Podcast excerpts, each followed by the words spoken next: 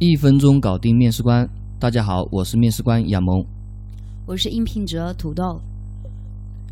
面试题：给你一个行李箱，你该如何测试呢？基础的回答。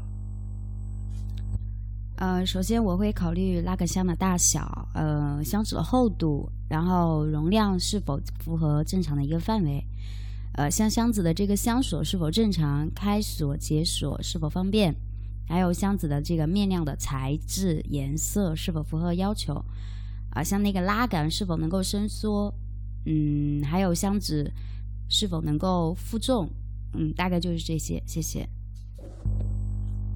进阶的回答。啊，我不知道这个行李箱的具体要求，所以会以我认知的这个行李箱来做一个思考。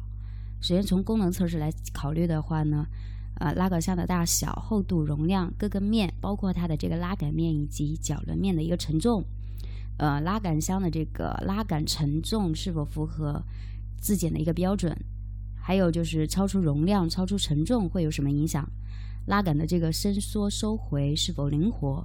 还有箱子的这个开锁解锁是否方便安全？啊，第二呢，我们会从界面去做一个考虑，我会考虑箱子的这个材质、颜色、花纹形状是否符合要求，箱子的这个吊牌 logo 是否正确。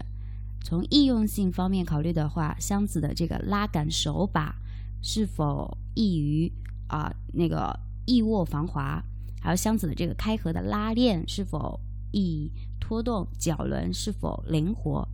兼容性方面，啊，箱子的这个脚轮滚动是否支持这个平底啊、沙地呀、泥地啊这种使用？